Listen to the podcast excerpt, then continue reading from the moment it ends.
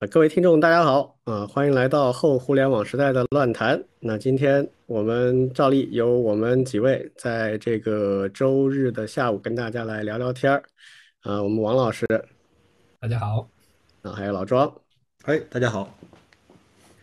呃，现在这个上海的天气也慢慢热起来啊，这个上海也据说啊，就是正在积极的准备复工复产，这个是我们都能感受到的哈。这个，所以我们今天开始节目之前，也顺便聊一聊大家这段时间的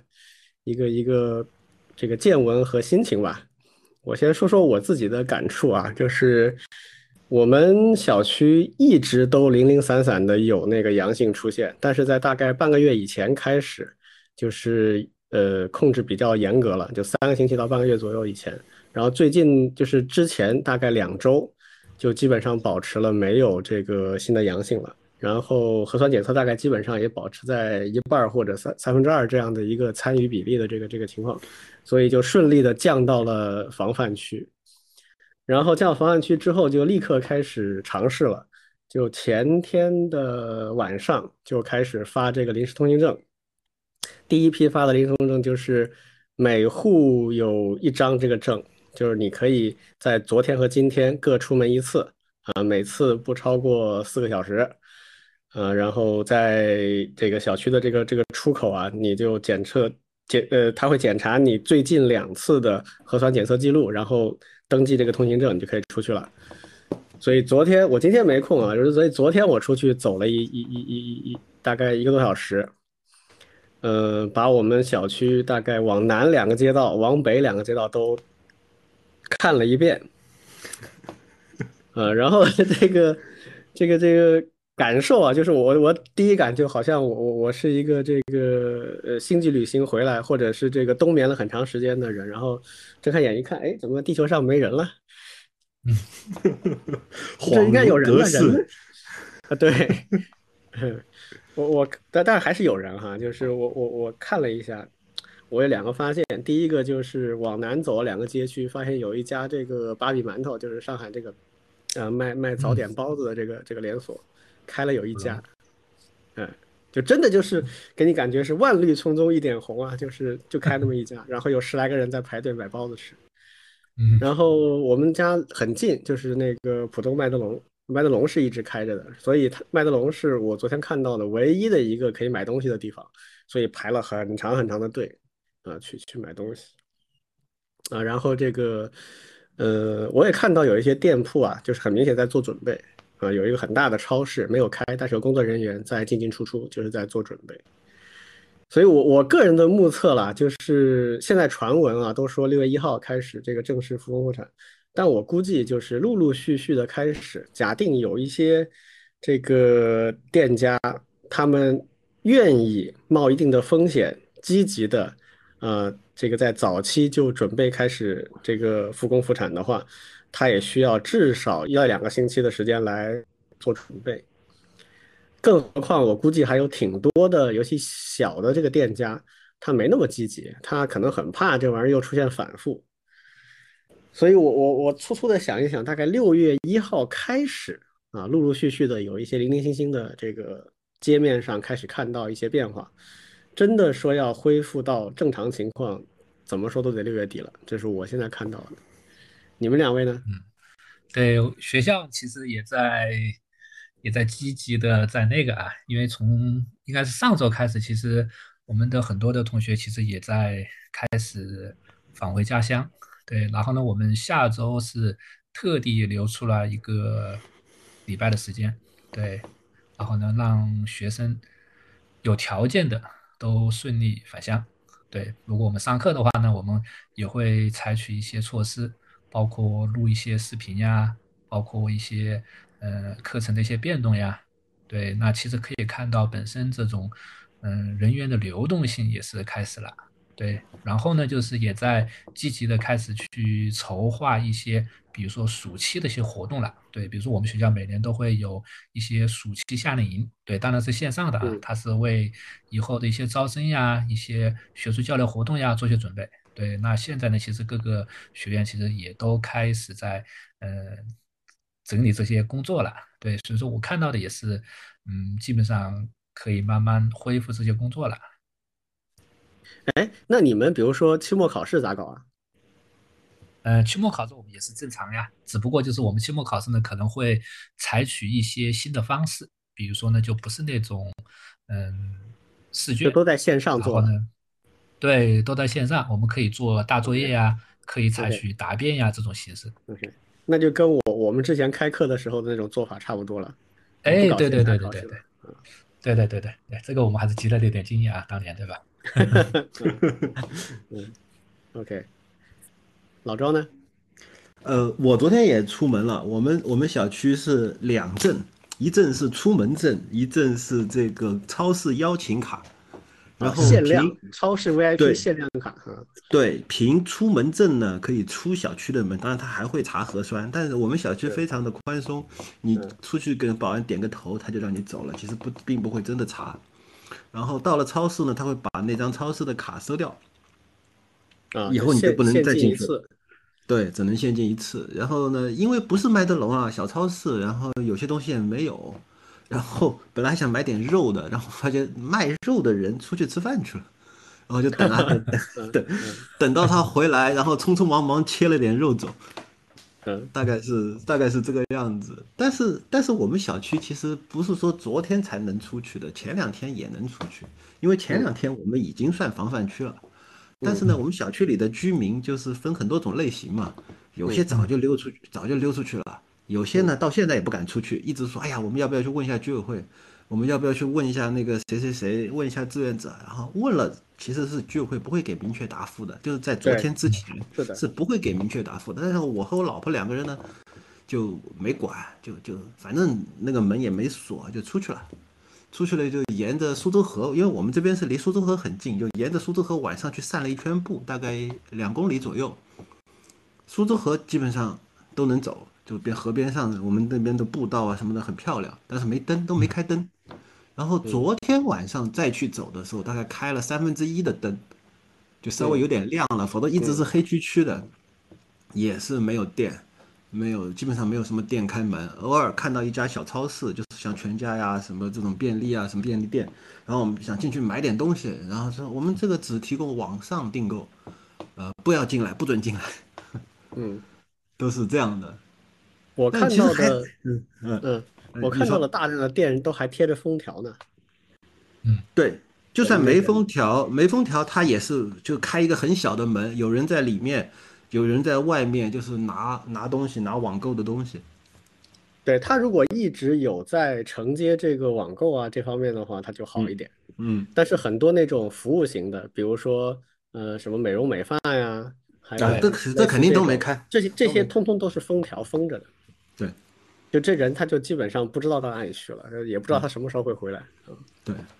然后有有两个好玩的事情可以跟大家分享一下，一个是昨天我跟我老婆在外面散步。然后这个，然后我们就在想，等到解封以后，肯定有人要冲出去吃，好多东西没吃的。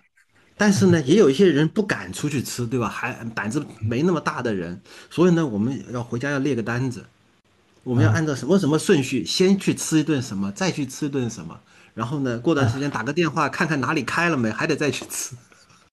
然后一路散步，一路就在开这个单子，然后开的呢真是满嘴淌口水。我估计啊，很长一段时间里面，糖就是糖食的恢复可能会滞后的。对对，所以估计没这么快。肯定会先先邀请或者说这个这个鼓励这些这些餐饮业先回来，这个就开开始干活。但是呢，堂食不开，你可以先卖外卖，对，这样安全就相对会好一点嘛。然后等过一段时间，社会放开的差不多了，呃，可能才会堂食会丰丰富起来。是，这只能慢慢来。但是还有一个好玩的事情，这个是呃我在 YouTube 上曾经一直以来看的一个呃视频，叫老高与小莫，就两口子在日本的，他们会经常会做一些都市怪谈，什么外星人啦，什么什么第三类接触啊，第五类接触啊，就讲这些奇奇怪怪、神神叨叨的事情，讲那种什么印度预言啊、美国预言家呀、什么星际穿越啊、灵魂穿越啊，这种乱七八糟的事情都会讲。但是最有意思的是，我今年二月份的时候，在他们那个网站上，就是在他们那个频道里看了一个视频，他们这个视频呢是今年一月份发的，嗯，就是他们会整整理一期嘛，说二零二二年快到了，二零二零年已经来了。那么关于二零二二年呢，在世界著名的很多预言家分别做过哪些预言，给大家梳理一下。其中呢 有一个预言，有一个预言是在日本的，大概是五十年前吧。五十年前，当时在日本出了一个很厉害的催眠大师，就找了一个女的来催眠。催眠完了以后呢，这个女的就看到了五十年后的一座城市。然后就是那个催眠很有意思，就是那个女的在电视上，然后呢能够跟催眠师说话，但是呢眼睛是闭着的，感觉上是在看五十年后的一个地方，就问说你看到这个城市了没？看到了，这个城市呢没有人。但是呢，它不是说整个城市空掉了，而是整个城市就像空空荡荡的，没有什么东西在外面。但这个城市是活着的，不是死掉的城市。嗯。然后那个催眠师就问他说：“是东京吗？看上去非常繁华呀，非常高楼大厦。如果是东京吗？不是，肯定不是东京。但不知道是哪儿。就中国两月份，两月份我看这个视频的时候毫无感觉，就当个乐，当个乐就看完就走了。但是等到五月份的时候再看了一遍，我真是看得令我汗毛倒竖。我原来真的真的有预言，真的有这种，哇塞，就这种感觉哇。对。你现在回想起来，就是两个月前、三个月前的时候跟你说上海会变成现在这样，打死我都不信。对，但现在真的会成这样子，嗯，就这种感觉。其实这就是人的人人的特性决定的哈，就是就其实人类历史上发生的完全新的东西不多的，大部分都是发生过的，所以它有一个有一个这个这个 image 有有一个印象在那里是是正常的，只不过就对我们来说，突然这件事情发生在我们身上了，这个就特别震撼啊。是，嗯。说起这个怪谈啊，我我觉得这这个也是我我特别感兴趣的事情。以后我们可以专门找一期来聊怪谈。可以啊，可以啊。像上次我我我跟你们分享的那个关于 SAP 的那个，那个其实就是怪谈嘛。啊，对。嗯，回头可以找时间我们专门来聊这个事儿。好，OK，呃，那行，那我们前面闲聊了一阵儿哈，今天我们进入我们的今天的一些环节。嗯，首先有几个近闻啊，就是最近比较热门的新闻，我们稍微提一下。一个是我们之前聊过的关于这个 Elon Musk 收购 Twitter 的这个事情，现在开始有波澜了哈。啊，一一一个波澜是在于这个呃，Mask 这边说说 Twitter 的这个。用户数啊，有有造假的嫌疑，这样对估值是有影响的，所以他说这个事儿不搞清楚啊，这个这个交易很难很难推进啊。但另一方面，我也听到了一个就是报道，就说 Twitter 这边的包括董事会啊、高管也在说，说这个事情正在顺利的开展中啊，正在交流和这个推进当中。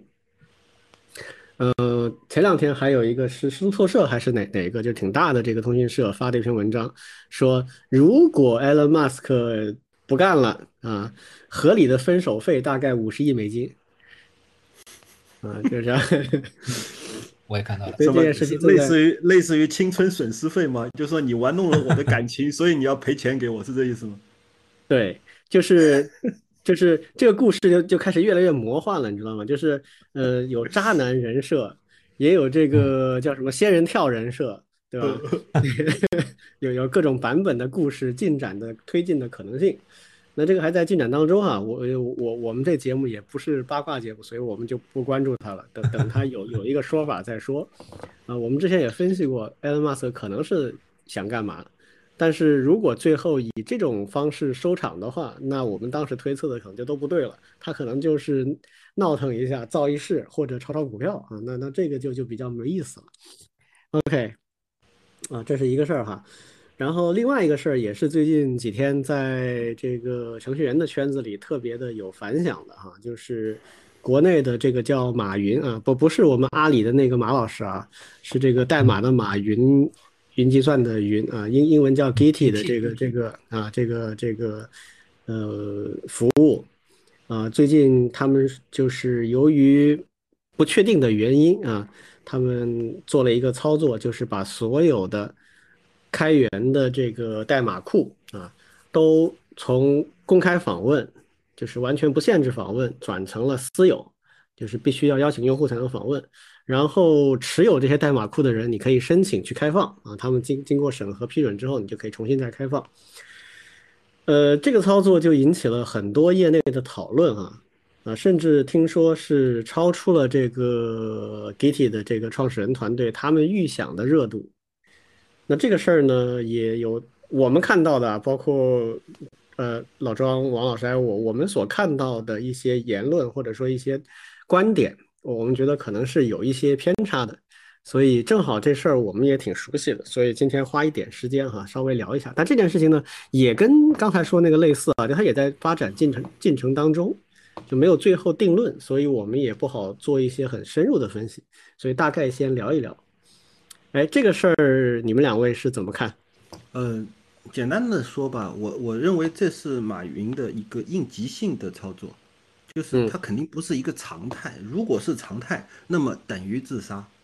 简单的说啊，就是如果它常态化的这样来自我管理的话，那么等于这个网站是要自杀的。所以我相信他们不会把这件事情变成常态。嗯，这是这是第一点。第二点的话呢是，呃，我我认为就是说，呃，我我前两天还写了一篇文章，专门讨论就是关于代码是什么这样一个话题。因为，因为在这个开源圈子里面，呃，除了说代码就是代码之外，其实还有人，很多人会说代码就是一种言论，或者还有一种说法说代码是一种 code is law，代码是一种法律。还有呢，前段时间我们也讨论，我们在这个节目里面也讨论过的，就是关于这个开源投毒的事情，那又是一种就是把代码变成了武器。也就是说，现在的代码它的功能，或者说它能够承载的东西，远远不是最开始它出现的时候的代码本身了。它有可能是某种言论，甚至是一种政治性的言论，也有可能是某种这个呃规制的手段，也有可能是某种武器化的伤害人，或者是伤害某种呃社区，或者是伤害某个国家的力量。这些都是代码的潜在的可能性，因此对于代码的审核，或者说对于代码的更加严格的或者更加细致的管制本身是成立的，这个事情是成立的。问题在于你的管制不能够这么粗暴、这么简单、这么没有，呃，就是其实我可以认为它是纯伤害性的管制，那么这肯定不是好事情。我我期待的就是马云或者说。如果其他的代码托管团队也会面临类似的问题的话，我期待的是他们能够找到更好的管制的手段和管制的，无论是呃业务手段还是技术手段，都能够做得更好，才能够真正的解决这些问题。否则的话，就真的就是往外赶人了。呃，我基本上就是评评论到这。嗯，对我我也说两句，就是其实我我。我也是比较关心这件事情的，对，因为本身也是一直和开源这一块呢，其实有很多事情可以连接，对，那那我的一个比较明确的态度，实际上是，嗯，比较反对，包括把 Git 这件事情扩大化，特别是和开源这件事情呢，能够有重度的连接起来，对我甚至也看到。那个啊，中国你看 Git 这么做，对，那中国就不要去做开源了，或者是没有任何希望了，对，因为毕竟像托管平台，它只是整个开源环境里面的一部分，而且呢，也不是一个完全不可替代的，对。那其实这件事情呢，其实，嗯，一方面我其实挺赞成那个庄老师的，对，正是因为那个代码现在已经远远不是我们以前那个代码了，它现在，特别是随着数字化，它能够做的事情越来越多。对，使得对的，包括很多的一些普通的一些人都开始关注，包括这种线上写作这件事情了，这肯定是好事儿。对，但是呢，确实就是，嗯，它不能够无限制的去做任何事情。对，那有一些规制，对，那我我相信我们也是可以去认可的。对，但是呢，就是确实当有新的问题和新的事物以后，对你究竟怎么更好的去规制这件事情，我觉得这个是可以去讨论。对，但是呢，也不应该把这件事情去上升到一个更大的一个一个范围，或者是一个一个打击面。对，那我自己其实还是对这件事情还是很有信心。对，一会儿我们要谈的其他话题，其实我们可以一会儿还可以聊。嗯，对，嗯，这个事儿吧，就是其实在我看来就挺挺普遍常见的啊，它不是一个新鲜事儿。呃，所谓普遍常见，我可以举几个不同的例子。比如说，在前一段时间啊，国内某这个呃在线的金融平台上市的进程受阻。啊，当时在金融和互联网金融的圈子里面也是一样的这个论调，就是完蛋了，中国的金融创新没戏了啊，中国的金融死掉了，就都各种这样的言论都有。啊，但是实际上也就是说一说而已，到之后该怎么做还是怎么做。因为事实上不能做的那些事情早就已经明确了，就是不能做。比如说你在线的金融平台，你想做传统银行的事情，这个是不可以的，这是早就有政策的啊。然后就是你想越界，你想区别化，比如说线下的金融平台，它的杠杆、它的这个各方面的这个规制都是这样定的，但是你线上就可以跨过这一点，嗯，那这个肯定是不可以的，除非。就是经过充分论证，那你没有之前，你你说这个东西要创新，你就可以跨过这个管制，那是不现实的。所以这个事情并不，并不是，并不是非常的罕见。还有我们这个马云，就是这个 Git 啊，它实际上很多人把它称之为叫中国的 GitHub 嘛，就它实际上是对标 GitHub 来建设的，它很多功能啊，其实都是很靠近 GitHub，就是它是一个。呃，任何人都可以把自己的代码以及相关文档放到网上去，然后为大家所共享的这样的一个平台。那本质上它也是一种内容发布。那你对标 GitHub，GitHub 做不做监管和管制呢？比如说这个 GitHub 前一段时间我们也在这边讨论过，呃，不是也禁掉了一些来自俄罗斯的这个代码的提交者、贡献者，然后导致有一些代码仓库里面的数据就混乱了。所以其实这这这些事情，就我我觉得。我很赞同刚才，呃，两位的一个观点，就是说，首先这是一个挑战，这里面不是要不要做，而是怎么做的问题。呃，所以，当然我也看到很多呃人在发表一些观点啊，就是说啊，这个呃代码也是一种言论啊，言言言论它这不应该受到限制啊，这个这个如果这样搞的话，中国的开源就完了，甚至有人说中国人不配做开源，中国的开源死掉，这都是一些很情绪化的。表达啊，首先我可以跟大家讲我所知道的一信息吧。就首先国家政策面上对于呃软件的开源，还有这个软件的通过开源协作所带来的技术创新，一直是持支持态度的啊，这一点是没有什么可质疑的，至少到目前为止是这样哈。这是第一啊，嗯，我个人认为呢，就是这个事儿还需要进一步观察，就接下来对这个方面。呃，在政策面和技术面上面，到底能够找到一个什么样的合适的方式？但至少有一点，我觉得是确定的，就大家都是会比较积极的去面对这个问题，就是说我们代码的托管，或者说代码的分享，计算机程序代码的分享，这个本身是没有什么社会危害的。我们要防止的是有人利用这个东西来做不合法的事情，所以这个我觉得还要再看一把。OK。呃，那关于这个问题，我们就先聊到这儿啊，也不是我们今天的一个重点，因为它还在发展当中。啊，今天我们想重点聊一个什么事儿呢？啊，就是呃，这个也也接近夏天了哈，这个夏天很多这个对学生来讲特别的重要。一方面夏天有暑假可以休息，另外很多这个有追求的孩子们，也就是想利用这个时间来呃做一些事情，比如说夏令营，有各种各样的夏令营。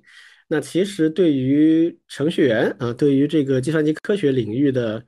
呃年轻人们来说，其实也有各式各样的编程的夏令营啊。其中最出名的一个呢，就是呃 Google 搞的这个叫 Sum of Code。嗯，Google 的 Sum of Code 做了很多年了哈，然后也一直它是面向全球的这个呃各式各样的人去。开放的，就是任何人都可以上去申请啊，就是我我我想去接这个项目来做，然后呃找到配对的这个 mentor，就是这个指导指导老师，然后就可以去在呃一段时间里面去完成这个项目。那正好就是今年的这个 Google Summer Code 的这个名单也下来了啊，我们王老师有几个学生也很荣幸的啊，非常优秀的也拿到了这里面的一些项目，所以我们今天就想专门聊聊这个话题，就是。呃，一个爱好者或者一个想渴望提升自己的人，怎么借助这样的一些活动，来找到一些自己想要的东西？其实类似的活动，最近几年在国内也开始有人在做了。啊，我们想去介绍一些这方面的情况。OK，那看看王老师先来介绍一下。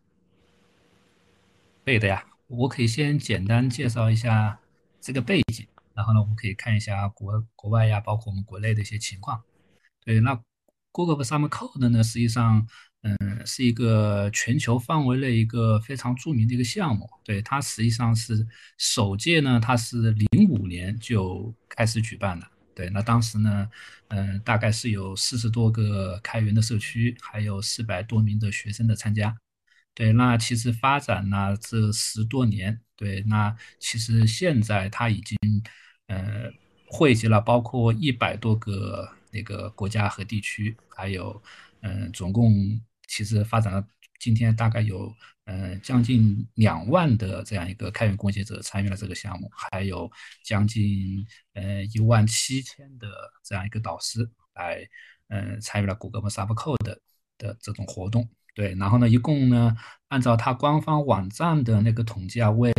七百多个开源组织贡献了超过四千万行代码。对，那这个呢，其实是一个呃非常巨大的一个一个一个体量啊，给整个开源社区的嗯整个开源生态的这种推动，也是也是做了非常好的一个一个榜样。对，那我们的同学呢，大概是从，嗯，三年以前，对我们三年以前开始，嗯，申请并成功参加谷歌 Subcode 的一些一些项目的。对，那我记得比较清楚，你像我们第一次那个参加的同学，现在已经毕业了，对，现在也在，呃，国外去继续攻读 PhD。对，那我们今年呢，大概有，嗯，三个同学。对，有两个呢是 GSOC，还有一个是 GSOD。对，那 GSOD 呢，实际上算是 GSOC 的一个呃姊妹项目，它主要关注的是技术文档。对，那这个呢，其实也是我们开源社区里面的一个非常重要的共识。对，就是你一个开源项目呀，要做好，不仅仅是你的代码要写好，对，还有相关的一些技术文档，它也是一个开源项目成功的一个不可或缺的一个东西。对，那 GSOD 呢，也是那个谷歌推出的，对，其实是一个相对比较新的一个项目，对，大概是二零一八年的时候才才正式发起，二零一九年第一次去举行，对，那现在呢，其实也有越来越多的同学，嗯，愿意去申请这个东西，对，那其实我们这几年做下来，其实我们也是有一个有一个非常好的一种思考啊，对，从最开始。嗯，其实最开始我那个听那个 GSOC，其实也是在开源社。对，刚开始刚那个加入开源社的时候，对我们也在犯愁嘛。哎，我们怎么样带我们的同学去做一些开源相关的一些事儿呀？特别是我们的一些那个呃计算机开发者，怎么样去更好的去在他读书期间就能够去有一些好的这种锻炼。对，那有呃不少的一些老师，对，包括像庄老师啊，还有 Ted 呀。都推荐像 CSOC 对吧？那那个时候呢，其实我们还是感觉是有点高高在上的，对，因为毕竟你要去参与到这个项目啊，一方面它的竞争力还是蛮大的，对，因为 GSOC 的，对，门槛挺高的，对，不光是有那个谷歌的这种背书，对，它本身还会给成功结项的同学啊，会。呃，发一笔还不错的一个薪水，就相当于是你在暑期在一个互联网企业去实习的这样一个一个薪水，还还是还是挺不错的。所以说呢，他对那个全球范围之内的这种吸引力还是特别大，而且呢，它整个过程呢其实也是呃全英文的，并且是要深度的参与到社区的活动里面去。对，所以说呢，对。那但是呢，我我们因为确实还是对这一块还是非常感兴趣，对，当时呢也是也是尝试，对，那正好也有一两个项目呢是和我们现在的一些嗯科研和我们在做的事情是高度相关的，对，所以说呢，我们有了第一个同学成功的参与进去以后，对，那我们接下来基本上每年都会有嗯同学会陆陆续续的参与进去。然后一些社区啊和一些企业啊，包括我们自己国内的企业，像像华为呀、阿里呀，对他们本身有很多的一些呃全职的一些一些呃企业的人，本身也会利用业余时间去做一些 mentor。对，那这个东西呢，其实是给我们的同学们一个一个巨大的一个一个一个机会。对，在我看来，其实嗯，甚至是甚至说。甚至去说改变了我们嗯部分同学的一些轨迹，其实是都不为过。对我想他以后的这种呃工作方式，对吧？他的以后企业的取向，甚至都会有非常大的影响。对，所以说这一块呢，其实嗯正好其实也也也想听一听啊，就是从企业界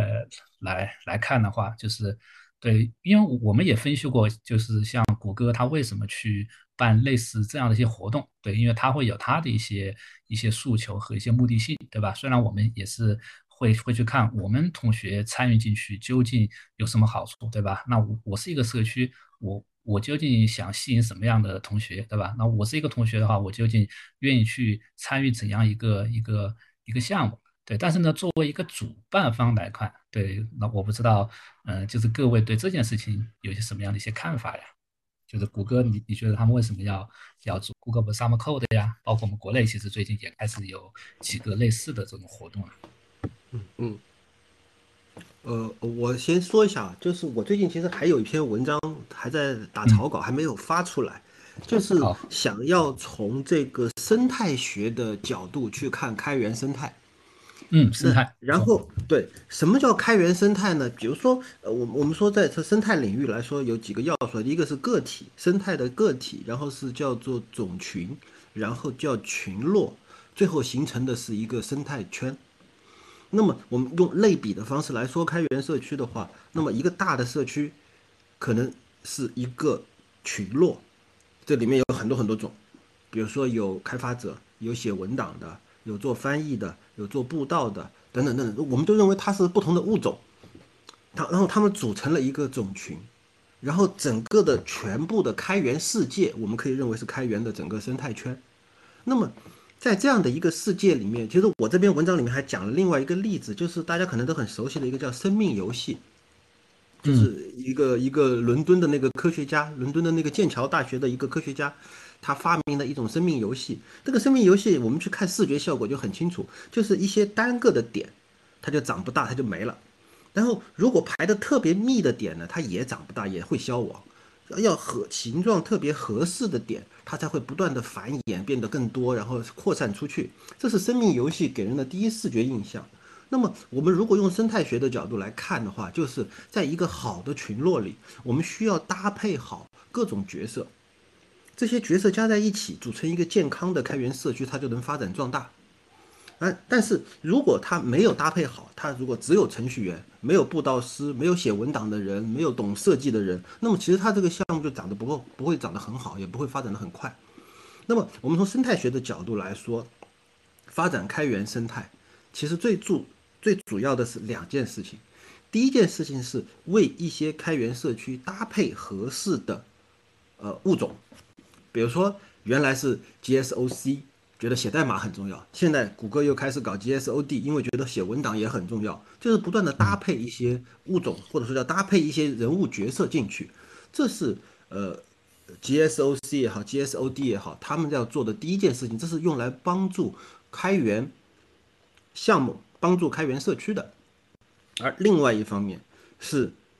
他们在做一种转化的工作，就是什么呢？就是。他不断的把一些新鲜出炉的大学生转换成为在开源社区里面能够承担某种角色的一种新物种，就是原来我只会写代码，现在经过某种这种夏令营，然后转换成为一个可以在开源社区存活下去，为开源社区不断做出贡献的一个人。那么这是为开源社区长期的培养生力军的一个做法，所以是非常好的一个一个模式，我也非常的欣赏。那么现在越来越多的企业也好，包括中科院，包括这个阿里，包括腾讯，包括我们知道的还有一些其他的这种公司，其实都在类似于做这种呃开开编程之下、开源之下，或者是什么样的一种夏令营。本质上来说，其实就是想共同的培育整个开源所需要的生态。那么两点，第一点是。让这些人能够帮我们公司的开源项目做得更好，这是一个直接的；而间接的，就是在这个过程当中，看中了好的大学生也好，看中了好的有潜力的开发者也好，就把它转换过来，变成我们的长期贡献者，变成我们的长期的志愿者。这个其实企业的这种目的是非常明显的。当然，谷歌一开始他会做这件事情，因为谷歌很清醒的意识到，哪怕这个人在开源社区里面将来去做别的开源项目，但他也会成为这个生态当中的长期存在的一份子，所以是对整个生态是有利的。而国内的企业现在也越来越多的意识到，把整个开源生态建起来，对每一家公司都会有利，不会亏的这个事情，所以才会有越来越多的企业进来。这是我我现在的一个看法。嗯，这个我我我可能没有那么就是理想啊，就是 我我会觉得这这个里面还是非常多现实考虑的集合啊。嗯嗯，一般来讲，公司去做这件事情。它有几个很明确的目标的，啊，第一个目标是公司的品牌，就是我需要树立我的，呃，在科技领先，在人才雇主各方面的一个良好形象啊，这个是非常重要的一个考虑。第二个呢，就是我需要去做一个人才储备，啊，这个人才储备是多方面的。一方面是通过这个过程当中啊，当然也是品牌一部分了，就是参加这个活动，很多人对我会建立很好的这个一个观感。那么这些优质的人才在筛选出来之后，他有比较大的机会会选择我，啊，这是这是一方面。另一方面，其实我不知道我不知道你们有没有这个感感受哈，其实很多比较厉害的技术人，他在一个公司里待的时间长了，做的工作很稳定也很重要，但是他会觉得无聊，嗯。就是他虽然做这个事儿本身很重要，但是正是因为重要，所以他也会花很多精力在上面。那一个人，尤其是技术上的大牛哈，做一件事情做时间长了，他会很无聊的。那这个时候怎么让他有一种可以做别的事情的？这别的事情又是有有价值的，对公司和他对他自己都同时有价值。那么好的公司会找到这样一条路，就是你去做 mentor 吧，那你就可以做一个完全新的项目，而且说不定还给你带来新的机会。啊，所以这个其实也是对内部的人才的一种鼓励，或者说是一种好的引导，啊，这些都是非常现实的一些目的。还有就是发展开源生态，啊，我认为就是说一个开源生态建立它好与不好，那么这个不同的人观点是不一样的，啊，从国家产业政策的角度是会有他的一种观点，然后像我们这几位都是属于。嗯，怎么讲？有一点点那种活动家的感觉，就是我们认可这件事情，认可这个呃这种模式，所以我们愿意去推广它，去宣传它。然后企业它要真金白银投钱的，它肯定不会只是这种视角，它更多的视角是说，我要在这个未来的生态里面占据一个好的位置，就是我要有话语权啊。那么我去积极参加这个事情，我就会。争夺一定的话语权，这个话语权，呃，听上去很宏大，但其实可能还不如前面几个那个东西来的实在。所以对公司来讲，他反正综合考虑，最后就会去做这个事情。但是他很少就是说，只是为了呃建立一个好的生态就能够怎么样。这个东西相对来讲呢，就是呃会相对虚一点。我最关心的一个点就是，假设有一些呃普通人。比如说，他想学习编程，或者他已经入门了，但是苦于提升的不够有效啊，或者是他已经是一个程序员在行内了，但是他觉得自己视野不够宽阔啊，这个也也很想知道一些嗯最优秀的企业、最优秀的项目他们是怎么做的。那么这些普通人他们有机会去参与吗？因为我我刚才也说，就是说我零几年、零七零八年的时候在对 Summer Code 做一些。了解的时候，我的感觉是它的门槛还是非常高的。首先，第一个对语言的要求就非常高，因为绝大部分的 mentor 都是美国人，那么你要跟他去深度交流的，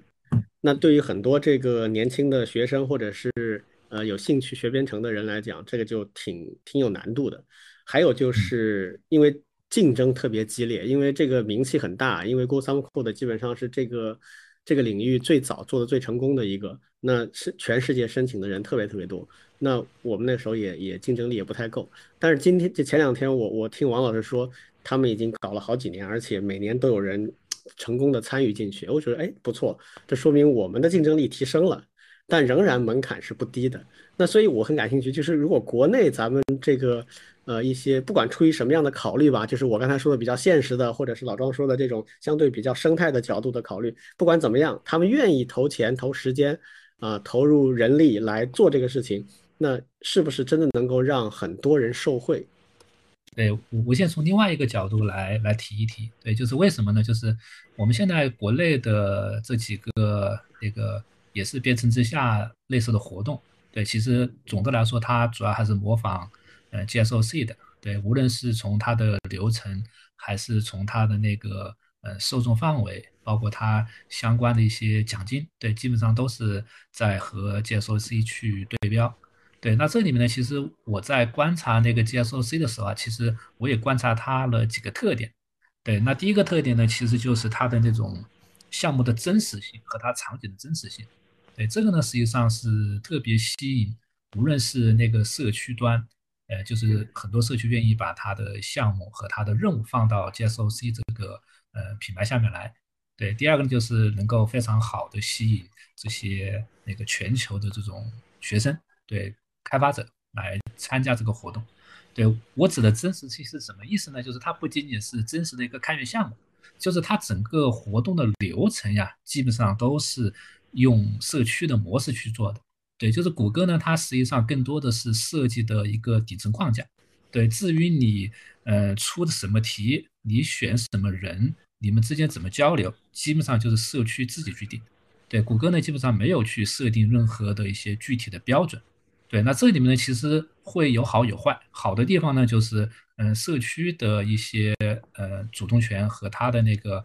呃个性化程度会非常高。对，那坏的地方呢是呢，特别是刚才大家也提到了，就是竞争很大，对不对？竞争很大就就意味着，哎，你有没有谁好谁不好？你为什么选我不选我这件事情？那究竟怎么样来定呢？对，那这件事情呢，其实也是。呃，经过多年的实践，对目前发展下来，其实是一个挺好的模式，就是让社区自己去定。虽然这里面呢也会出现一个问题，就是可能 mentor 的权力会比较大，对吧？就是因为确实最后都是他决定的嘛。但是呢，他大不并不意味着这件事情会走偏掉。这也是因为开源社区的优势，就是整个的交流过程当中，选题以及最后决定，它都会在社区上去那个留痕。对所有的这些行为，你讨论过什么问题？你说的什么话？对，而且呢，即便你最后落选，你也可以看到选被选上的人他做了一些什么样的事情。对，因为从那个 GSOC 它的流程来看的话，它是发布了选题，选题以后基本上会有一个多月的时间，会那个候选人会去社区里面去马上和一些导师和 mentor 去做一些呃充分的一些交流，比如说像。上两个月基本上都是非常频繁的，对，那我们同学基本上这段时间都是去社区里面去交流，然后他们说啊，有一个什么印度的同学好像比我更活跃，然后呢也是怎么样怎么样，觉得自己的语言方面啊怎么样怎么样，对他会有这方面的压力，公开竞争，但是呢，对，这就是公开竞争。那这里面有个什么样的好处是什么？就是现实世界当中的社区啊，其实就是这么样的，对，就是它不是一个。那个有企业说下发任务你要完成，它就是一个有任务，谁感兴趣，你你你更能够去做得好，你去胜任，最后你就实际的参与进来了。而且呢，这也是我觉得 G S G S O C 运作的非常成功的一个一个一一个地方。而且呢，它也不是说强制你，你你做得好，你后续一直来嘛。而且你你做好了，如果你真的是对这个项目感兴趣的，你可能就沉淀到这个社区里面来了。对，那如果你确实也有也有别的一些目的，那你可以选择你可以做你自己下一站感兴趣的一些事情。对，但是呢，它就是通过这个一年一年不断的方式。而且呢，它还有一个很好的点，就是往年参与过的同学。很有可能下一年会做 mentor，特别是你在这个社区沉淀下来以后，对这个这个是一个很好的一个一个经验。对第二个呢，介绍 C 我观察到的是一个什么，就是多样性，对吧？这个刚才李老师提到过，就是一开始 mentor 主要是来自美国，对，但是呢，我们现在有一个观察，就是越来越多的一些其他的一些国家的 mentor 的数量也开始变多了。对，现在大概是有来自。统计了一下，大概会有八十九十多个国家不同的这种 mentor 的这种属性，而且呢，特别是美国以外的 mentor 的数量其实也在增多，包括参与同学，特别是我们的邻居啊，像印度，对，当然我们也是一个呃增长非常快的一个一个地方，而且呢，他们那个 mentor 的这种年龄分布也是非常有意思的。对，你们可以猜一下，最大的和最小的是多少？最大的是其实上已有八十多岁了，最小的我我我猜的是七十多，没想到，嗯，一六年的时候就有一个七十八岁的 mentor 是年纪最大的，对，当时也有十多岁的一个 mentor，你想想他们之间相差了半个多世纪。对，而且呢，这也是那个开源社区的一个魅力所在嘛，对吧？就是你通过这种远程的方式，你能够和这些呃不同的国家年龄差距、文化各个方面，但是呢，我们都在写同样的代码，对吧？写同样的技术文档去去做这个项目。对，好，那那回回回过头来说，我们对，就是我们现在其实才刚启动，像那个中科院的点亮计划也刚两年。对吧？那 CCF 的那个编程之下，也是今年也说也才说要准备办。对，其实我我个人觉得呢，其实我我我们这块的这个活动啊，其实还是比较早期。对，比较早期的意思就是呢，确实会存在一个问题，就是对于一个初学者，就是想来编程的同学，他是不是能够很好的加入进去？我个人确实还是觉得他的门槛还是蛮高的。为什么呢？他的门槛高就高在。真正的开源项目，它本身能够参与进去这件事情，其实是挺难的。而且呢，我们现在其实所以所以这还是 mentor 的意义所 在，是是吧？而且他自己啃确实很难，但如果有师傅领进门，那可能就没那么难了。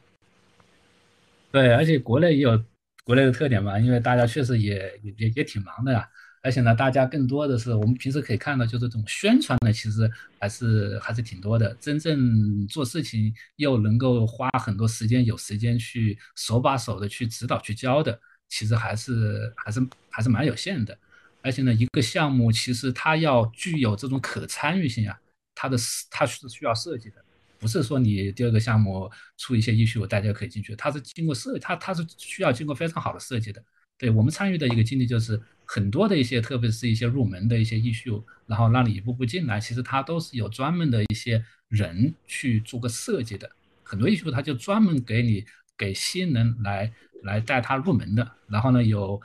低级的、中级的、高级的，让你一步步来。这些东西呢，其实都是一个。一个 mentor 需要去做的这些事情，他对他对 mentor 的能力的要求还是蛮高的。他不是简单的这种你你技术好、技术牛就行了，这个不是的，对吧？我们都知道，就你要带好一个人，其实还是蛮需要花精力，特别是你还得跟他去频繁的去做一些一些互动的这样一个样子。嗯，反正我是觉得还是有一定的难度。但是呢，现在。嗯，因为确实大家开源现在也也开始挺火嘛，这些而且呢，我们呃国内的大学生的体量那那也是越来越大，对吧？那那肯定还是有非常多的一些人，那总总还是会有一些人同学能够去胜任，就因为确实，那我我们的同学其实确实还是有的，还是不还还是还是挺不错的。基本上就是你只要有这样一个环境，你只要有一些人带一带。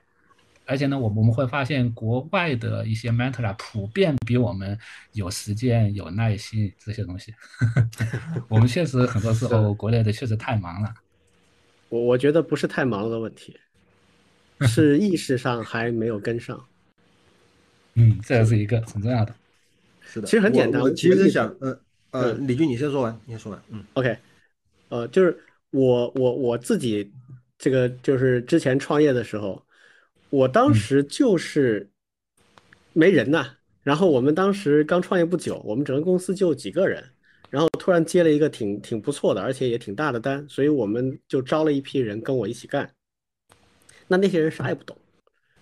所以那个时候做那个项目的时候，我就是要花时间做自己的工作，然后还要花几乎同等的时间来教他们，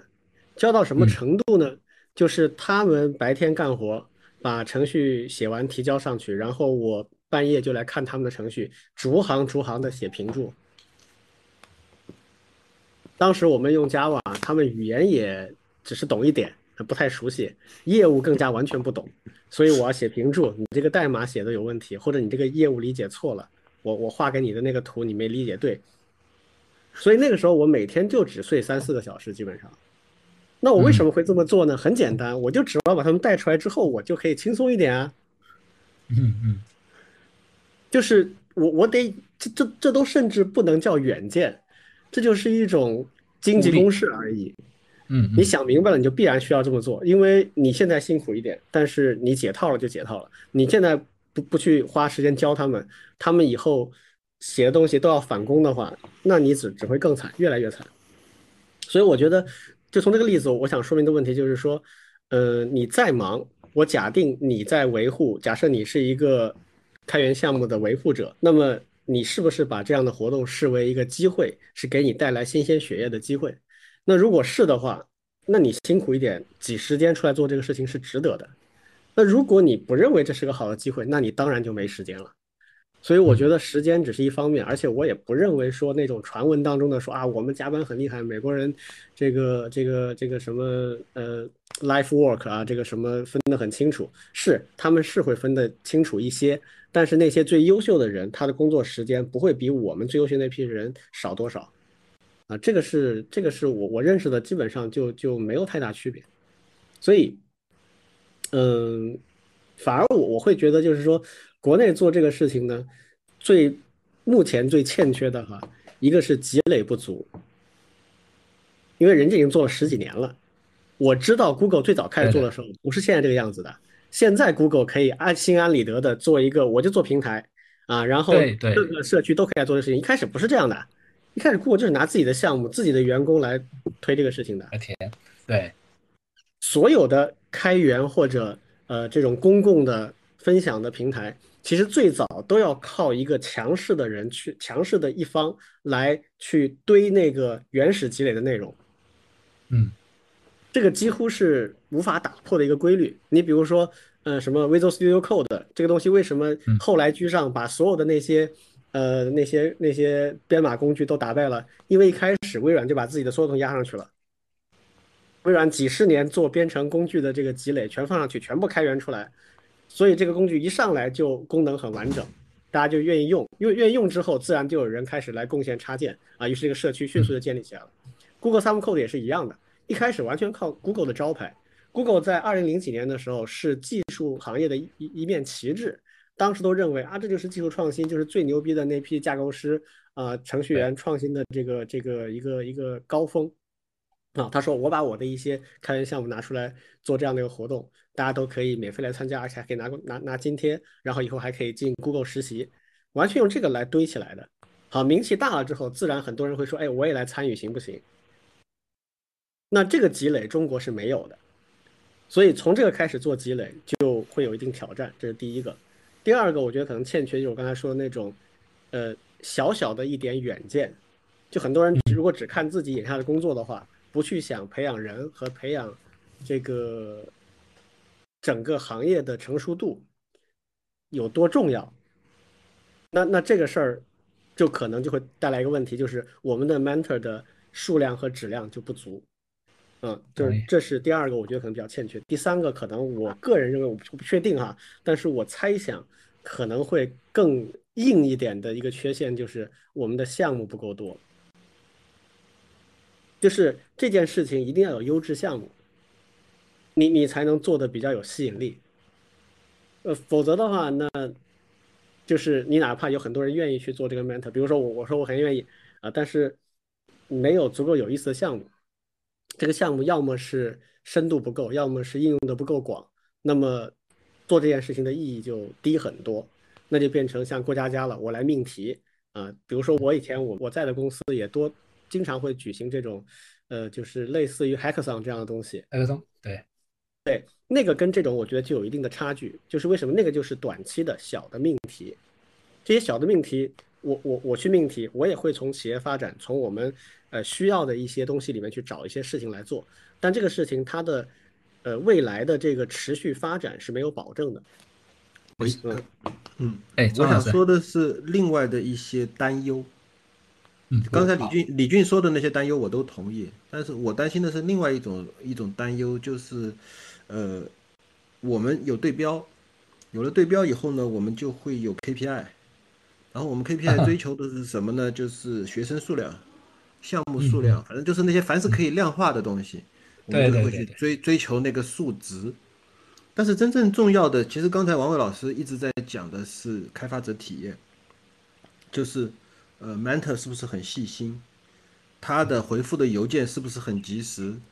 他是不是真的帮到了学生？这些东西在 KPI 上面很难体现出来。于是我们在办国内的这种这种开源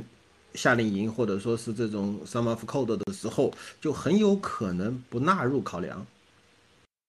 然后导致的结果就是体验不佳，然后学生就会觉得，哎，没学到什么东西。但我这里全都是泛泛的说，也没有任何的特指啊，不特指任何具体的。嗯嗯。因为因为我们可以猜想到，如果一个公司或者说是一家机构，他听说谷歌的 Summer of Code 很好，他也想搞一个，然后呢，他可能会第一反应就是啊，那么他们那个很好的，我们要搞成什么样呢？啊，我们要多搞点学生，我们今年有五百个，明年有一千个，对吧？后接下来的关键是他要想明白到底要什么。是的，就这件事情的性质到底什么？就 Google Summer Code 他觉得很好，好在哪儿？嗯嗯，确实对的，对吧？所以，所以我真正担忧的就是所谓的 KPI 夏令营，或者说就像之前国内的 KPI 开源道理是一样的，因为他们没有想清楚自己要什么，因此只能够定个 KPI，然后让运营的小伙子们或者说运营的小姐姐们就冲上去，然后就去拉数据。然后我我我们的这个数据工人又特别强，你定什么指标，我就给你拉到多少指标，拉到上来，对对对对的，就很可怕。对，所以就假设问我的话，我会觉得 Google Summer Code 本质上是一个教育项目。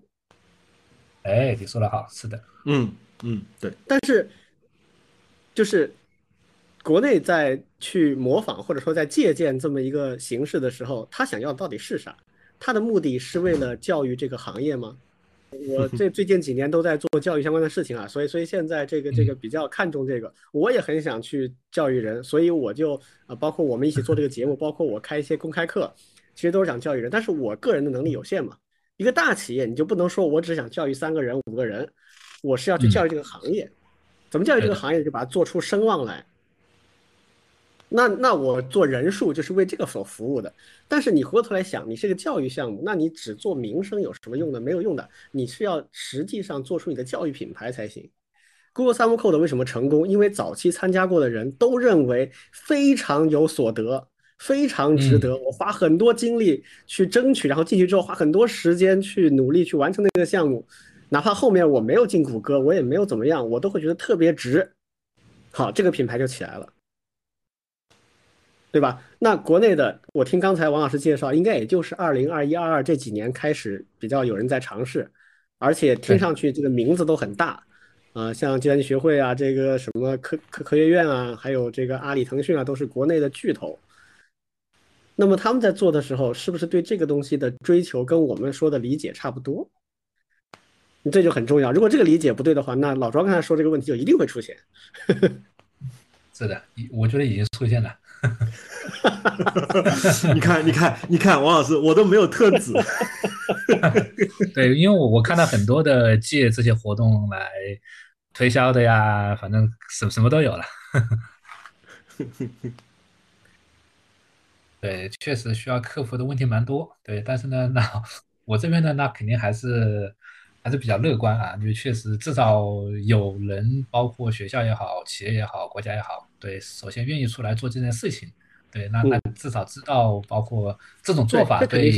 我们的下一代，对吧？我们的开发者他是有好处。对，那怎么样把这些事情做对？那可能就是我们一方面，你看我们今天的节目，我现在已经收获了好几个好的建议，对吧？那一方面我们自己可以去用，第二个呢？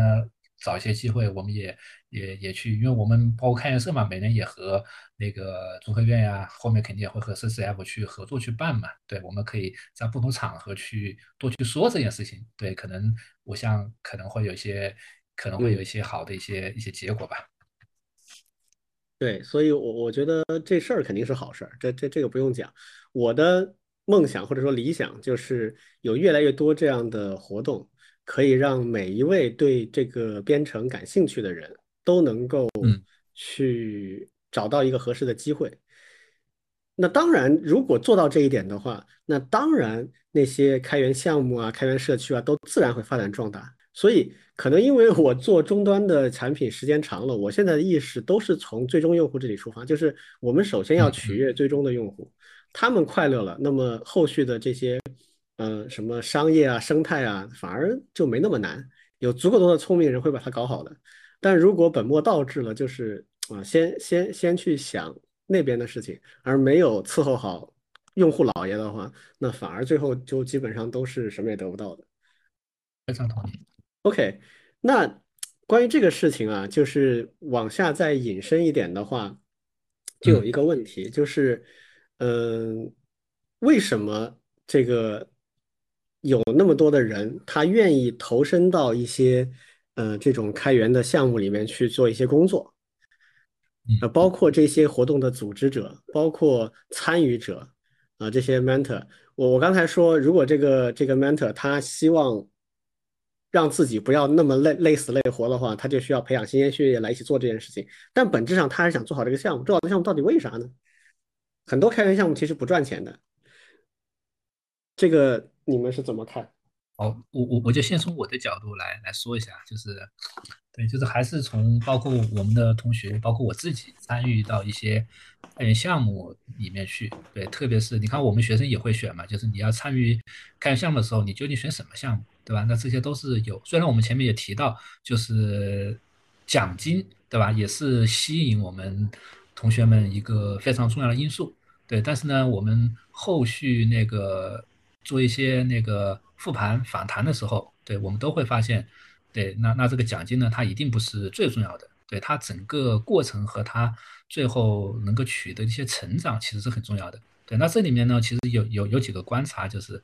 对，第一个呢，就是我们在嗯，参与这个项目的时候呀，其实其实一个很重要的一点就是从中从里面学到了很多东西，有收获。对，这个是一个一个一个特别呃重要的一个一个一个事情。对，就是很多的一些东西啊，我们在学校里面其实是很难去，呃，要么就没有机会，要么就是没有一些好的一些方式去教的。对，包括不光是和那个一些技术上的一些一些问题，对，那个需要一些 mentor 去进行指导。对，更重要的是呢，你要在一个呃开放式的一个公开场合，以及这种线上的模式去做一些交流、去互动。对，那包括我前面所提到的，你最近两个月你究竟怎么样和和别人去打招呼，对吧？你究竟怎么样去用英文和别人去更好的陈述你的、你的、你的问题，或者是陈述你的一些解决方案？对这件事情呢，就是如果你没有去参与这件事情，和你参与过的是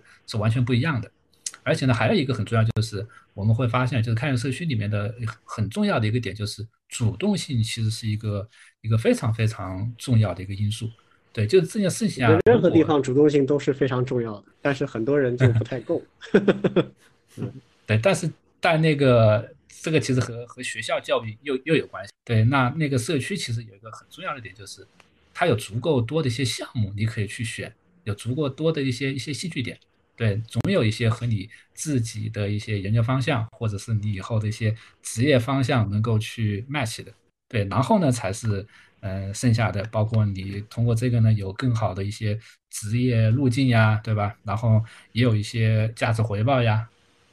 嗯，我记得老庄好像专门总结过这个写程序，然后把它发布出来、共享出来，到底有些什么样的驱动力的？嗯，简单的说，内因和外因吧。呃，内因最简单的内因就是我就是一个喜欢写代码的人，把代码写出来我就很高兴，just for fun，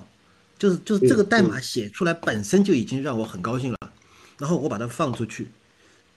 我其实用用过另外一个词叫做炫富，但是是智商上的炫富，就好比说我买了一块名表，几十万的一块手表，我要是不把它戴在手上，让别人知道我多有钱，这是一件很难受的事情，我一定要戴在手上拿出去。但是现在我我假设我智商很高，我很聪明，我写了天全世界最牛的代码，我要是跟别人空口白话的说我代码写的多牛，这一点意思都没有。但是现在我把它开源了，别人都能看见我写的这个代码写的有多厉害，走过路过就给就给点赞给跪了叫大神了，你可我得多爽，这是第一种爽。第二种爽是所谓有朋自远方来，假设有人还能看懂我的代码。还能跟我交流，甚至给我提点意见、提点建议，甚至还跟我一跟我一起写代码，找到一些志同道合的朋友，那就更开心。这是这是另外一种技术宅的交友渠道。对对，就是这样。然后到了第三种，就是假设我在社区里面，为什么李纳斯这个人他要说 talk is cheap，show me your code，不是说不是说他不愿意与人交流，他愿意与人交流，但是他最擅长的交流方式是 code。对，所以他觉得说话多麻烦呀！我要把这件话说清楚，而且说话可以骗人啊！你写出来代码不会骗人啊。对，所以所谓的 code，code 就是程序员的交流方式，程序员就用 code 来交流，而不是 cheap 的这种 talk。所以其实 GitHub 上线以后，他提出的一个口号就特别的满足所有程序员的想象，叫 social coding。就是社交社交化编程，或者说用 coding 的方式来 social，或者说用 social 的方式来 coding，嗯，这是非常爽的一件事情，很成功。对，对，这是这是为什么我们愿意泡在社区里的最主要的一个原因。当然，再再进一步啊，如果我们像打怪升级一样的涨到了一个比较高的级别，我甚至可以号令天下群雄，像李纳斯这样的人，多少人愿意听他说话，愿意听他。指点方向，愿意听他来来评论代码，这就是社区领袖。而且这种领袖，我不是你，我跟你没有任何行政的隶属关系。你不是在公司里或者在任何组织机构里面听命于我，仅仅是因为我的个人威望，仅仅是因为我在社区里面的这种自然的魅力，你就会听我说话，愿意跟我走。那么，如果能够变成这种一呼百应的人，这种成就感。真的是比在一个公司里做老总还要开心，这所所有的这条线都是 just for fun 的一条线，当然越越越来越难了。另外一条线才是刚才王老师说的个人的技术能力的成长，不管是从学习啊，对技术小白，然后慢慢的变成技术大牛，在这个过程当中，其实我一直会会跟别人打比方，也算开玩笑吧，就说你首先要假装你是个大牛，然后别人就会把你逼成真正的大牛。嗯，因为你在社区里面回答问题啊，你你感觉上你都懂，但其实你在背后 Google 不知道干了多少事情，然后轻轻描淡写的，对，然后你轻描淡写的回答说啊这个问题很简单，我上个月就搞定了，但其实你刚刚搞定，对，但是这种感觉特别爽，就当当越来越多的人会觉得你是一个真的大牛的时候，在这个过程当中，你其实是一个飞速成长的过程。因为你确实在帮别人搞定 bug，或者说帮别人解决困难，或者说你你真的搞通了一些事情，然后顺便写篇 blog，然后发出去说，你看这个问题我是这么解决的。在这样的一个过程当中，个人成长是非常有用的。而另外一方面，你的成长的经历是在社区里面公开出现的，所有人都知道你是怎么长过来的，因此你的能力、你的你的贡献在社区里是透明的。这对于一个企业要想招聘，或者说挖人，或者说是猎头直接过来找你，这些都是有机会。所以这也是在开源社区成长更有回报，或者说回报更快的原因。嗯，大概是这，大概是这两个方面。我觉得老庄说这两方面其实往往是交织进行的。对，嗯，就是我我一边提升自己，一边去享受我提升之后带来的那种回报，就那种爽感。哎呀，我我我听下来，我突然有有一个脑洞哈，就是听上去一个开放的软件社区，去大家上面去写写写程序，去去分享自己的程序，有有两个方面的感觉。那第一个感觉就是说，这个有点像什么呢？就是就像一个画家，他他的成就在哪里？就是开画展，嗯，对吧？然后一个音乐家就是开音乐会，啊，一个歌唱家，一个一个歌星就是要开演唱会。就是他要去展现他的成果。假设一个产品经理，他可以说：“哎，这个产品是我做的，很多人在用，我就通过这个产品跟我这些用户们去互动。”那一个程序员他能怎么做呢？未来的世界是属于 creator 的，就是那些创造者的。而做一个创造者，目前最低成本的做法就是写程序，程序就是你的创造物。所以，是不是可以理解这个？呃。一个开放的软件的社区，它就好像是提供了一个给程序员去发布他的产品的一个 App Store 一样。嗯嗯，如果他产品发布出去，很多人用，我先不说赚不赚钱，实际上真有很多人用的话之后，你要赚钱是不难的。但关键第一步是要有很多人用，啊，我可以去不断的发发我的产品，有没有人用不管，但是我不断的在学习和锻炼。突然有一天，我某一个产品有很多人用了，哎，那我就成功了，我就升级了。所以程序，呃，这个世界上任何人都有创造一些东西，并且炫耀他的那个欲望，这是一种人与生俱来的欲望。如果这个人一辈子都没有创造什么，他就只能去炫耀他的一些，比如说学历啦。呃，户口本啦，这样的一些东西了。但如果他真的创造出来一点什么东西，哪怕就是一个很简单的一个电子表格，这个表格当年在上海疫情的时候，整个小区都用我这个表格。对对对，嗯，就这种创造物给他带来的成就感和那种满足感是巨大的，钱反而在另外一个角度了。所以我觉得，呃，对于程序员来讲，他如果真的要。做一个成功的程序员，或者说至少做的让自己开心一点的话，他必须得努力去做一些产品，然后发出去给人用。所以这是为什么开源的这个软件的社区非常非常的有价值。这是我第一感想，就是产品，这就是你的产品。我是一个程序员，我又做不出一个 app 把它给成千上万的用户去用，那我就写程序给别的程序员用嘛。只要用的多了，这也是一个很大的成就。另一个就是刚才。老庄说的这个 social coding 的这个想法哈，这个 GitHub 的这个这个这个 slogan，来，给我另外一个启发，就是类似于 GitHub 这样的平台，其实已经有一点程序员的元宇宙的那个原型了。嗯，以后的元宇宙是全世界呃所有的人类都生活的一个虚拟的空间，但是这个虚拟空间一定不是只有一个空间。它不同的人可能会根据兴趣、职业和各种不同的方面，会组织成不同的星球。那可能就有一个编程的星球，在这个星球上面，code is everything，就是你在上面通行证就是你的代码。这个你写的 code 就就决定了你的身份地位啊、景仰度、你的信用点 credit、你的存款都跟你的这个 code 绑定的。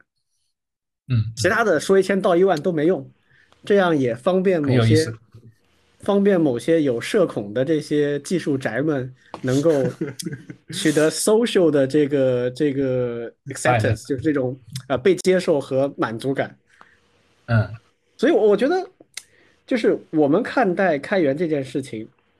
或者说这种开放软件平台这件事情，可能是不是从这个角度会更有普遍的意义一些，而不简单是说我只是呃开放源代码，或者是大家在合作做一个项目。其实从人性的角度来讲，它满足了这么一种人性的诉求，那就不一样了，那就跟只是做一个项目的意义就完全不同了。嗯，对的。那所以，所以回过头来可能也能够理解，就是我们在开始的时候提到这个 Git 的这个事情，为什么引起那么多人的呃这个不满，或者说是牢骚，或者怎么样？他们那些当然未必会很积极，但是我完全可以理解，就是这里面可能。对于一个以此为生的人来讲，可能正在剥夺的不是他发布他的程序这样简单的事情，而是剥夺了他的一个很重要的 social 和实现人生价值的一个可能性。是的，是的，是的，是的。所以回过头来说，呃，今天我们聊这个 Google Summer Code 以及在中国的一些呃类似的衍生产品，他们的情况。呃，其实为什么我们很关注这个事情啊？但刚才我们也提到，就是说很可能我们刚刚起步，国内的一些类似的尝试做的还不够那么的好。但是为什么这件事情很重要？就是嗯，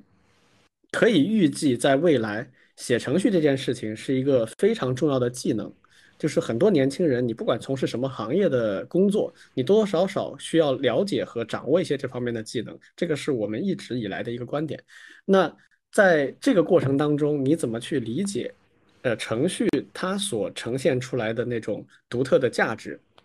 那这一类的活动可以帮助我们去理解这一点。而这类活动直接通往的背后是成千上万的开源的和开放的软件的这样的项目和组织，而这些组织恰恰其实就是一个写程序的人。他的人生里面很重要的一个部分，这个部分不仅仅是我写代码挣钱或者怎么样，而是后面是你的人生实现，以及甚至可能是你很重要的社交行为。有些人经常编段子来笑话这个这个群体啊，啊，说什么这个呃日常生活中不能跟人很好的这个交往啊，只能在网上去通过什么什么去去去交往。其实我觉得这个没什么好好好好奇怪的。以后这种能力甚至不比线下与人交往的能力差，它可能会很重要。以后可能人类越来越多的行为就是在线上发生的，而这种交互和就是行为方式跟线下就会有区别。最理想当然是你都很强，但如果不是都很强的话，至少你找你有兴趣和有天赋的做强一块也行啊。OK，两位看看这个还有什么其他的要补充？嗯，没有了，我没有了。嗯，好呀，那今天我们关于这个呃开源的。相关的话题也聊了挺多啊，前面有提到这个 Git 的事件，然后后面也讲了这个 Google Summer Code。呃，我给有兴趣的听众的一个建议就是这样，就是虽然咱们现在国内这些项目还没有特别长的这个时间的积累，但是确实这几年开始这个肉眼可见的在增多啊，所以我建议大家多关注关注。啊，如果有兴趣的话，要了解一些细节的话，也可以发信给我们啊。也就比如说，你说我想参加啊，那个 CCF 的，或者是这个呃中科院的，或者阿里的这个，那我们也可以提供一些渠道给大家。OK，嗯，如果没有其他的事情，我们今天就到这里啊，谢谢大家，拜拜。嗯，拜拜，谢谢，拜拜。